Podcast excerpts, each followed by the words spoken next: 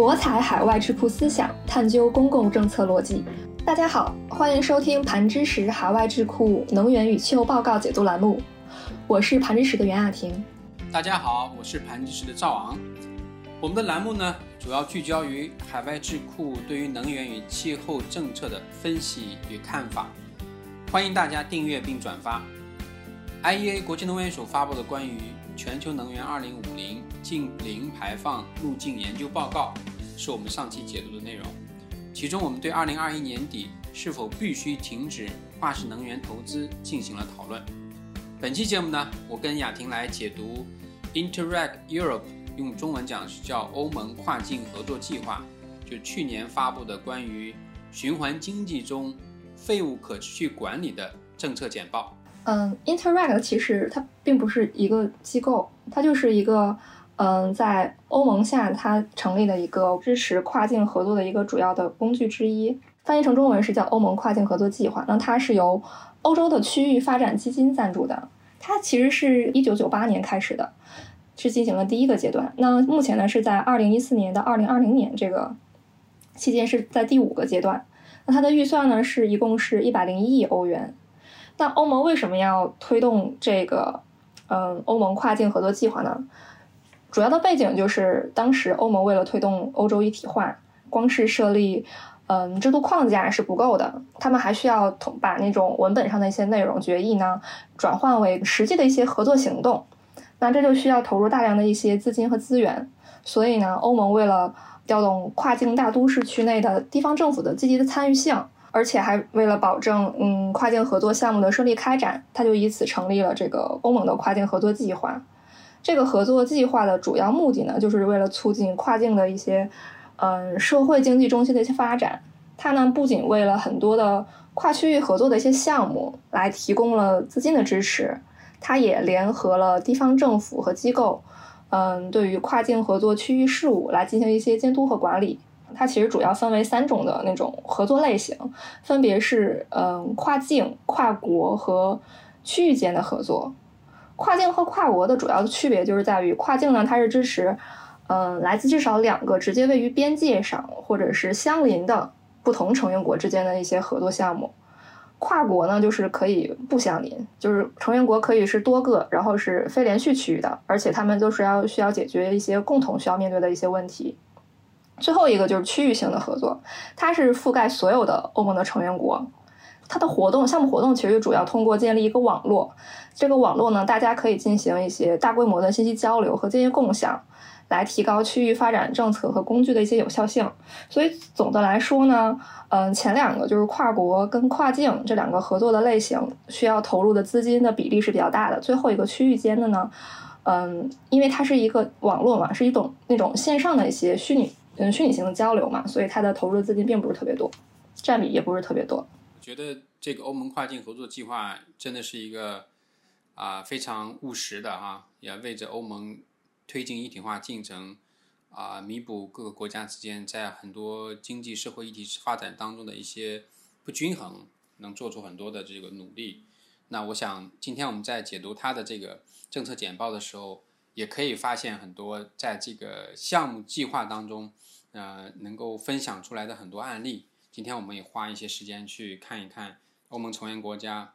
比较好的一些案例。当他们这个计划可以推进的时候，那么有会有更多的其他的国家能够学学习和和实践。这个也真的是使得这种欧盟的政策推动也好，或者是最佳实践的项目经验的分享，由下至上的哈，去能够带来更大的这种效果。那么花一点时间来稍微解释一下。我们解读这份政策简报的一个主要原因，因为我们看到今年三四月份，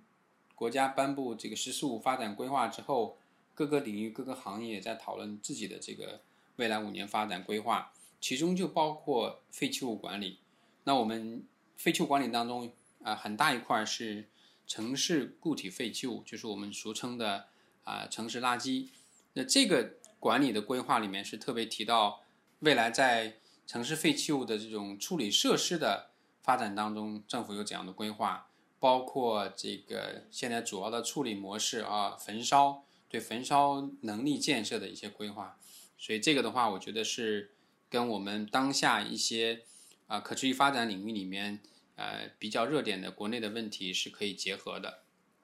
另外呢，就是跟气候变化或者碳中和或者净零排放的这种长远的战略有关系，因为在这个政策简报里面，他们也非常多的去用应对气候变化啊，包括跟循环经济的关系哈啊，去讨论这个废弃物的管理啊。另外一个就是说，在欧洲对废弃物管理实践当中，我们看到在过去几年也有一些新的更新。所以，包括它的这个欧盟的指令啊，包括一些这个废弃物管理当中一些核心的指标啊，都会有一些更新。所以我们借助去分享这个政策简报的时候，也帮助我们国内的同行去了解欧盟在这个领域的一些呃新的进展。那当然，这个简报里面非常核心的一个词是循环经济，因为从废弃物管理来讲，如果说我们只就废弃物管理啊本身来讨论的话，可能已经没有办法去啊放在一个全球到本世纪中叶实现啊碳中和的这样的一个大的政策背景下去啊提出对废旧管理的新的要求。那么欧盟是在全球范围内比较早的去提出来循环经济行动方案的，因为他认为循环经济是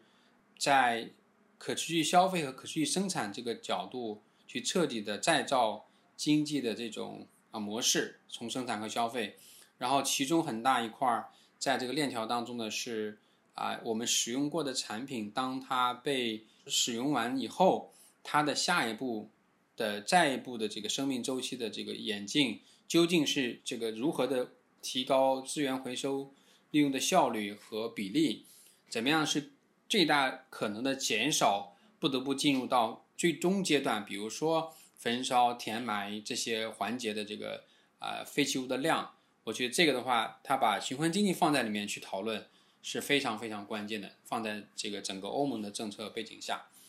那么从这一点来讲的话，简报里面也特别多的提到了一些根本的原则哈，这也是值得我们去站在我们国内的这个啊废弃物管理的这个政策倡导的角度去思考的。第一呢，他希望把可持续的商品。啊，就是这个商品从设计、生产到使用，到使用后的阶段，那我们去定义究竟什么样是可持续的商品啊？那消费者应该有怎样的权益，在购买商品的时候，要求生产者能够提供给消费者可以对这个产品更长时时间使用的这种可能。比如说，这个产品在使用的生命周期内，如果它坏了，由于它产品在设计当中。赋予了它可以在修理之后的再使用的可能性，那就延长了产品的使用周期，减少了环境的这个影响。欧盟的这个战略方向是希望在这个方面，呃，赋予消费者权利。另外呢，还要考虑说，产品使用和设计当中能让它的生命周期更长的时候，还要确保更少的浪费啊。那么这个的话，在它后续啊这个产品的。呃，处理的时候呢，也要考虑到啊这个因素，所以这些原则呢，我觉得都是值得我们在这个简报当中能看到，也帮助我们去呃观察在欧盟范围内这个循环经济对于废弃物管理提出的一些要求，那当然包括气候变化了。那在我们提到欧盟废弃物立法政策和目标之前呢，我想我来简单的说一下欧盟在。呃，循环经济方面所提出的一些一些方案啊，那最早的话是从二零一五年十二月份，欧盟提出循环经济一揽子计划，它包括四项废物管理立法修正建议，这一个完整的行动计划以及后续的行动的清单呢，其实构建了欧盟发展循环经济的一个战略构想。那么去年哈，二零二零年三月十一日。欧盟也发布了新版本的循环经济行动计划，它的核心内容是呢，是将循环经济的理念贯穿到产品的设计、生产、消费、维修、回收处理以及二次资源利用的这种全生命周期，等于说要把循环经济的覆盖面呢覆盖到整个欧盟的所有主要经济体，那加快改变线性经济发展的方式，因为之前我们看到的快速的全球化，从上世纪九十年代到啊最近的五年、十年时间，那么全球在经历一个非常快速的这个经济增长阶段，而经济模式呢是比较线性的，就是大量的生产、大量的消费和大量的抛弃，这样明显是一种不可持续的。如果是这样的方式再延续下去的话，我们可以看到，要想实现低碳发展、绿色经济、啊净零排放，我觉得是非常困难的。所以，这是它的这个新版循环经济行动计划在这样的背景下提出之后啊，来推动整个欧盟怎么样去结合这些主要的战略哈，包括应对气候变化，包括循环经济啊，和包括啊联合国的这个可持续发展目标，这些都如何能够互动和结合起来。啊，我觉得欧盟在这方面可能是在引领一个全球的啊一个先例吧，所以特别值得我们能够关注这些年最近欧盟在这个领域的这个发展。刚刚正好也提到了，就是欧盟它那个一揽子的经济计划、循环经济的计划里面包括了四项的这个嗯废弃物的管理立法的修正建议嘛。那它在一八年的二月份，欧盟就批准了这四项的废弃物管理的立法提案。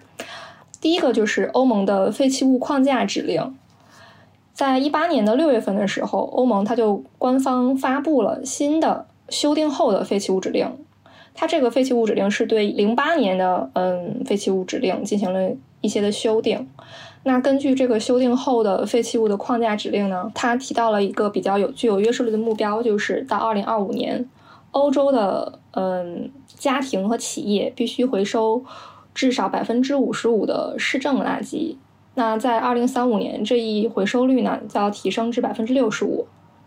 除了这种约束力的目标之外，它还对嗯欧盟的成员国制定了更为严格的垃圾分类的回收规则。比如说，它将垃圾回收、垃圾分类回收定义为按照呃废弃物的类别及性质，将废弃物分开存放，以便进行特定的处理。而且呢，各个成员国都需要按照嗯规定的时间表，分别对垃圾分类回收的那个类别，就比如说嗯纸张、金属、塑料、玻璃、生物垃圾和使用过的纺织品，建立分类的一些收集计划。第二个就是嗯包装废弃物的指令。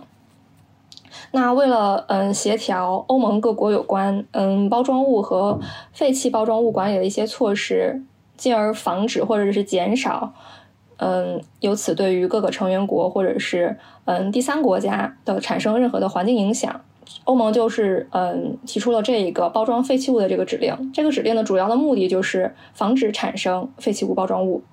并且实现废弃物包装物的回收和包装的二次循环使用，最终呢来减少对这类废弃物的处理量。那这个包装物呢？它是指嗯由任何性质的任何材料制成的所有产品，它们是用来容纳、保护、搬运、交付和提供商品。它的范围呢是从原材料到加工成的产品，嗯，从生产者到使用者或者是消费者。这个指令呢，它也设定了嗯具有约束力的一个目标吧，它就是要求到二零三零年产品包装的回收率需要达到百分之七十。那在二零三零年之前呢，各个国的政府呢还必须保确保到二零二五年底达到一个百分之六十五的一个临时的总体目标。那对于包装的材料的回收率，它也有不同的一些要求吧。比如说木材的包装是百分之三十，塑料是五十五，嗯，玻璃是百分之七十五，纸张最高为百分之八十五。整个刚才你介绍的这两个指令当中，其实我们看到啊，欧盟还是设定了一个。非常明确的哈中期的目标，比如说在第一个废弃物框架指令当中提到的二零二五、二零三五，然后在这个整个废弃物当中非常大的一个来源是包装废弃物，而这个包装废弃物的回收率呢，呃也有一个非常明确的针对于不同种类的一个回收目标。那谈到这一点的话，也刚才提到的我们要提到的四个指令当中或者侧重点当中，有一个特别有意思的点就是。城市回收率的这种啊统一口径哈，这一点我来介绍一下。因为其实垃圾的这个问题呢，由于在欧盟来讲是这二十多个国家，那每个国家的情况也会有不同。这个欧盟指令当中提到的要求能落实到每个国家的实践，这个是需要在回收率这个方面有一个非常清楚的、统一的这个口径，能够让大家去计算、衡量和评价的。所以对于这点来讲，欧盟委员会呢对所有城管实施统一的城市垃圾回收率的测量方法，那这个也是经历了一些过程的哈，并不是那么容易。呃，那么这些方法呢是。仅仅允许那些在进入回收过程之前没有经过进一步处理的材料计入回收目标，而那些由需要进入玻璃熔炉啊，或者是造纸制浆操作的或者挤压的过程的这些材料呢，不能列入啊，你是回收目标。所以这一点我觉得是一个新的进展啊。这样的话向前推就是推到垃圾分类这方面。对于垃圾分类就有更高的要求，呃，所以这些回收的这个废弃物呢，一定是可以直接作为二次原材料进入到再生产的过程当中的。所以我想这个是对于能够满足回收率的这个回收过程提出了更高的要求。那这种新的计算方法呢，也使各国的回收率 倒退了几个百分点，因为可想而知，啊，很多国家可能回收的东西还需要再处理一下。才能进入下一个这个再生产环节。那这一点，我觉得比较国内的情况来讲的话，可能国内还在一个比较粗放的阶段吧。因为我们国家在“十四五”和“十三五”这个规划当中，可能也提到了所谓的资源化比例哈。啊，目前来看，缺少一个特别清楚的定义的哈。比如说，你你回收的这个产品或回收的这个废弃物，究竟在多大程度上是可以直接进入再生产，而呃，多大程度上需要再进入一些啊这个处理过程？我觉得这一点来讲是值得我们去啊思考。第四个的话，我想我也来简单说一下填埋指令哈，因为在填埋的话，嗯，从欧盟的这个废弃物管理的这个历史来看，欧盟仍然有非常非常多的这个填埋场啊。虽然现在的这个填埋要求是卫生填埋，填埋的这个环境。啊，这个指标准也越来越高，但是它之前的这个啊服务的很多填埋场，或者是已经不再被使用填埋场，它仍然是之前的标准约束下呃这个工作的。但现在的这个填埋指令呢，啊是要求到二零三五年啊对这个进入填埋场的废弃物的量有一个非常明确的这个限制，就是说不会有高于百分之十的废弃物进入垃圾填埋场。这是未来十五年的一个目标哈，那目前欧盟成员国的平均值为百分之二十八，就是说产生的废弃物当中有百分之二十八还是最终进入了填埋场，而各国的情况也非常不一样，可能像德国呀、荷兰啊这些国家，可能进入填埋场的比例就比较比较低了。当然，有一些国家，比如说东欧的国家，它的这个比例就会高一点。所以在这个指令当中，也会考虑到不不同国家的这个经济发展水平，也会有一些不一样的要求。那么，欧盟委员会将考虑到二零二四年制定一个定量的人均填埋目标。那这个是会考虑到这个在这个过程推进当中可能出现的一些新的情况，呃，更高的来提一个人均填埋的这个目标，而现在还没有哈。所以这个是我们可以宏观的去了解欧盟在废弃物管理方面在过去几年所推动的一些指令的一些变化。但是呢，我想这个地方也要啊再提一点。我们知道，中国是在大概二零一八年的时候，随着自己的这个经济发展和废弃物管理的这个监管更加严格，那个时候是停止了这个海外垃圾的进口。那这个对欧盟和其他发达国家都提出了更严峻的挑战。这个我想也是欧盟想加大本区域内更强的垃圾监管和处理能力和可持续处理方式的一个大背景。所以这个呢，我想也是。一个背景信息，在谈完刚才说到的这四个比较宏观的政策之后呢，我想这个政策简报里面也花了比较多的篇幅来讨论垃圾焚烧的问题。那么在欧盟现在的这个废弃物管理的指令和立法当中，认为垃圾焚烧呢，无论它是有没有能源回收，就是焚烧厂可以再发电，还是说它没有能源回收，就是处理垃圾。啊，不不发电，这两种情况在欧盟目前的立法里面，都认为它不是资源化的利用方式，所以这一点来讲是非常明确的一个信息，就是欧盟坚决的啊，不支持垃圾在终端处理当中的这种焚烧的方式。那么欧盟也认为，在厌氧消化有机废弃物来产生肥料这个角度来讲是非常鼓励的。那么厨余垃圾呢，也不再允许被焚烧和填埋场处理。那欧盟要求它必须进行有机化的处理。那每年欧洲会产生大量的厨余垃圾这个生物质废弃物，所以在这种情况下呢，啊，那焚烧方面的指令就更清楚的指向，一方面在更好的分类的基础上，减少进入终端处理废弃物的数量。啊，我觉得这一点来讲的话，也是对国内目前在“十四五”当中还在积极的建设更多的啊焚烧厂、垃圾焚烧厂的这样的一个规划呢，是一个提醒。也许中国的决策者可以在呃垃圾处理的这个整体的这个系统性思考当中，可以更多的去参照在欧盟这个废弃物管理当中。所体现出来的这种原则和实呃具体实施的监管方法。关于嗯生活垃圾焚烧这一热点话题呢，我们在去年也更新并发布了一份报告，报告的名字叫做嗯错误的激励：中国生活垃圾焚烧发电与可再生能源电力补贴研究报告。我们是在一六年那一版的报告的基础上，结合近几年围绕生城市的一些生活垃圾管理政策的变化，特别是。呃，目前垃圾焚烧行业的快速发展，我们分析了垃圾焚烧发电可再生能源电价补贴政策，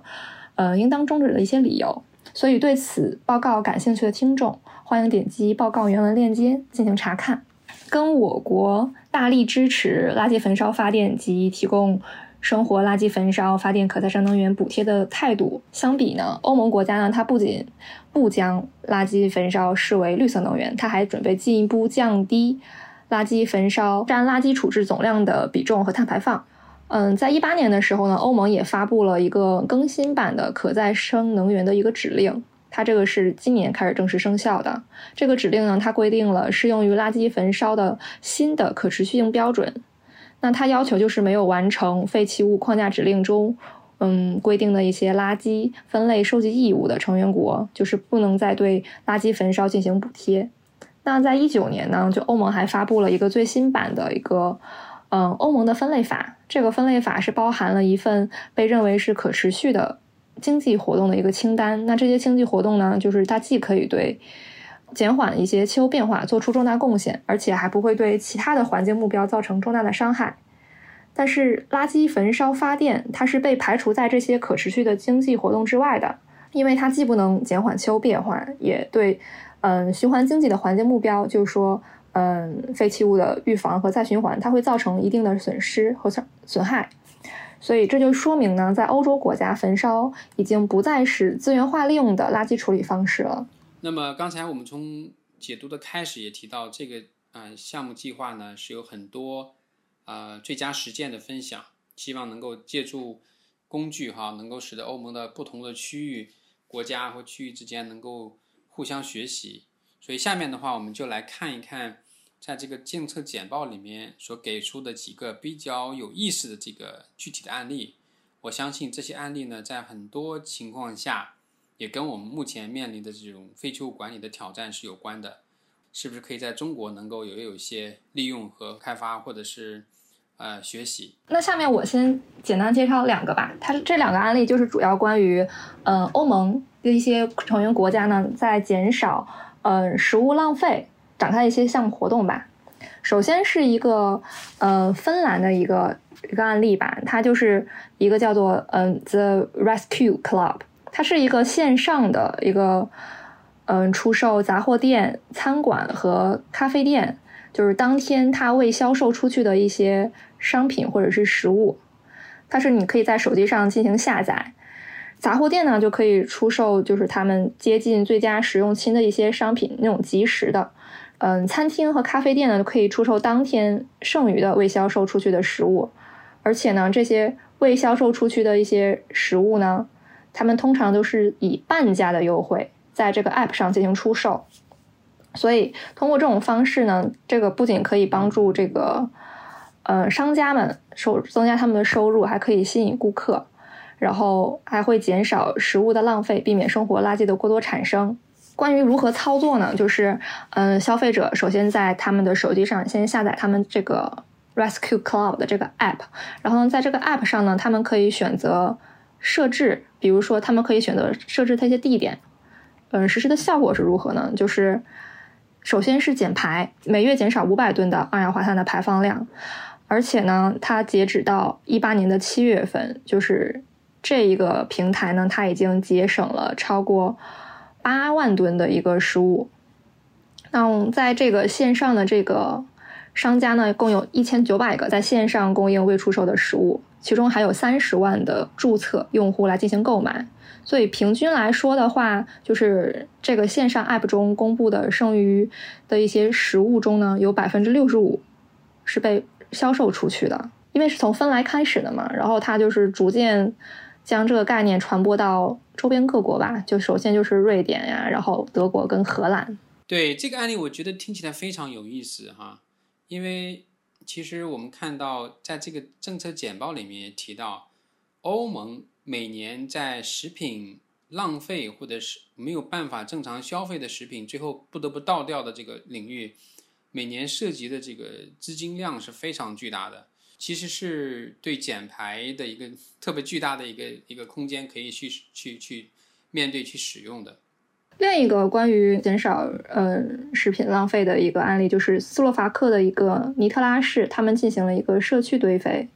就是他们首先就是在一个小区里面为五十户家庭引入了社区堆肥，就是他们通过在现有的一些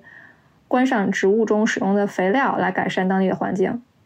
然后减少天外生物的废物量。呃，每个家庭呢都会获得一个生物垃圾的分类手册，这个手册里呢就会写到，嗯，告诉他们就是哪些原材料是可以进行堆肥的，就是哪些那些生活垃圾里面的一些原材料是可以进行生生物堆肥的，哪些是不可以的。其次呢，就是有一个生物垃圾桶。就是你把这些生物垃圾倒到这个桶里面。另一个呢，就是堆肥机的钥匙。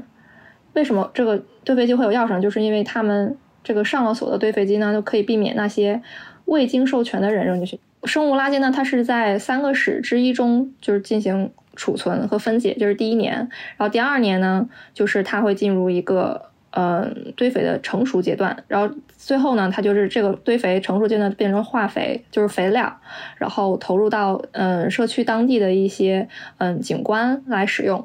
这个项目的目的呢，也是希望让当地的一些社区的居民们来熟悉堆肥的一些技术，然后了解堆肥的好处，并改观他们目前对于就是生物。废弃物的一些看法，因为原本大家对于那种生活垃圾都是那种就是有异味啊，或者是没有任何的使用价值的一些废弃物，就是直接会丢到垃圾桶嘛。但是它其中是也是有一些可以值得被呃我们利用的，就像这种堆肥利用的一些组成部分吧。对，我想呃关于这样的一个案例，也是一个非常接近大家生活啊基本习惯也好，或者是生活理念的哈。我觉得这一点可能在。中国也会有更多的这种应用的空间嘛？那关于案例的话，我想啊，我也想介绍一个案例哈，就是在荷兰。那么荷兰的话，它因为国土面积比较小，我们知道荷兰特别著名的一点是它围海造田，它国家的很多这个土地面积都是通过围海造田来实现的，所以它对一些呃土地利用的一些新的方式也是呃被很多人关注哈。那这个项目的话是。荷兰把之前的垃圾填埋场啊进行了重新的利用，那么垃圾填埋场在一段时间填满之后，它会被封存，但是在封存之后呢，它如果仍然有这个甲烷气体泄漏的话，这个是一个啊有问题的一个对气候变化产生影响的一个这个温室气体哈。那么荷兰这个维纳达尔市呢？他在这个地方呢，开采了两个前垃圾填埋场啊，用来呃开发住宅。那么这两个垃圾填埋场是对这个之前哈位于住宅开发区的一个中间，它对住宅开发造成了比较大的障碍，所以呢，它对这个垃圾填埋场也进行了重新的这种利用啊。它包括清除五万多立方米的废弃物哈，呃，将它们清除完之后呢，还要进行可回收的利用，因为当时填埋垃圾。可能回收利用的程度不高，那现在把它翻出来清除完之后，有些地方还有些东材料还是可以重复使用的。另外呢，也把这个用于城市发展哈，比如说里面的土壤、沙子、碎石，其余呢包括一些塑料、汽车轮胎和石棉呢，啊，那重新进行填埋到一些卫生标准更高的填埋场。那这样的话，把这个土地腾出来之后，就跟这个住宅区的开发呢，就可以连成一体。我相信在一些国家，包括北京啊，也会有类似的哈，因为啊，城市的这个土地价值会随着经济发展的水平越来越高。那么，如果能够把之前可能离城市核心区比较近的一些填埋场，呃，能够有很好的这种啊，类似于荷兰这个案例的利用的话，我觉得是既可以解决。这个土地使用当中的这种稀缺性哈，又可以把之前的填埋场的资源呢有一个回收的利用。我相信这背后也有很多技术哈。荷兰人来讲，他们比较喜欢用这种非常实用的角度去面对一些环境啊的挑战，所以这一个案例其实也值得我们去更仔细的去了解。那在解读的最后呢，嗯，赵阳，你对于这份嗯政策简报，你还有？什么感受吗？其实我在读这个政策简报的时候，首先对于这样的一个项目计划还是比较有兴趣哈，因为它很很实际的去面对，在这样一个庞大的经济共同体里面，如果想推进这个政策这个实施的有效性的话，啊，除了这个已有的一些制度安排之外，那么这种跨境的这种合作计划啊，最佳实践分享这样的一个啊所谓的工具哈。我觉得在欧洲已经运行了这么这么久，然后也给出每年不少的这个预算哈，我觉得还是非常有意思的。我相信也是欧盟的一个制度安排上面的一个比较新的新的方法啊。对于其他的经济体来看，呃，另外一点的话，就是我也能看出来这些最佳的实践和刚才我们啊提到的三个案例，也可能是能够帮助就是发挥欧盟各国和各个社区。和区域的一些啊灵活创造的这种特点，因为欧盟整个呃立法来讲，它有啊非常多的这种挑战，是说各个成员国之间的差异怎么样去考量。刚才我们提到，它在这个有机呃垃圾回收比例的时候，可能在不同的国家是有不同的要求、不同的时间尺度的哈。那在这样的这个情况下，我觉得他把这些国家啊出现的一些最佳实践。啊，以经验来分享、推动的方式来去啊拓展的话，我觉得是一个可能是一个更更容易获得这种规模应用哈，也更能够可能被接受的一种方式。所以这种案例的这种呃推推荐和分享，我觉得是非常好的一个点。这也是我觉得这个呃项目也好，或者这个。计划比较有效的一个一个地方，让我们也期待一下这些上述的那些实践案例能否在未来进行一些规模化吧。这就是我们本期节目的内容。那节目的最后呢，我们也感谢各位听众的聆听。如果你喜欢本期的解读呢，请别忘记点赞或将本期内容分享给更多的人。如果你对我们所解读的内容有自己的看法，也欢迎大家嗯留言或者是与我们取得联系。我们也会定期对于读者的反馈在节目中进行回复。博采海外智库思想，探究公共政策逻辑。更多精彩内容，我们下期再见。拜。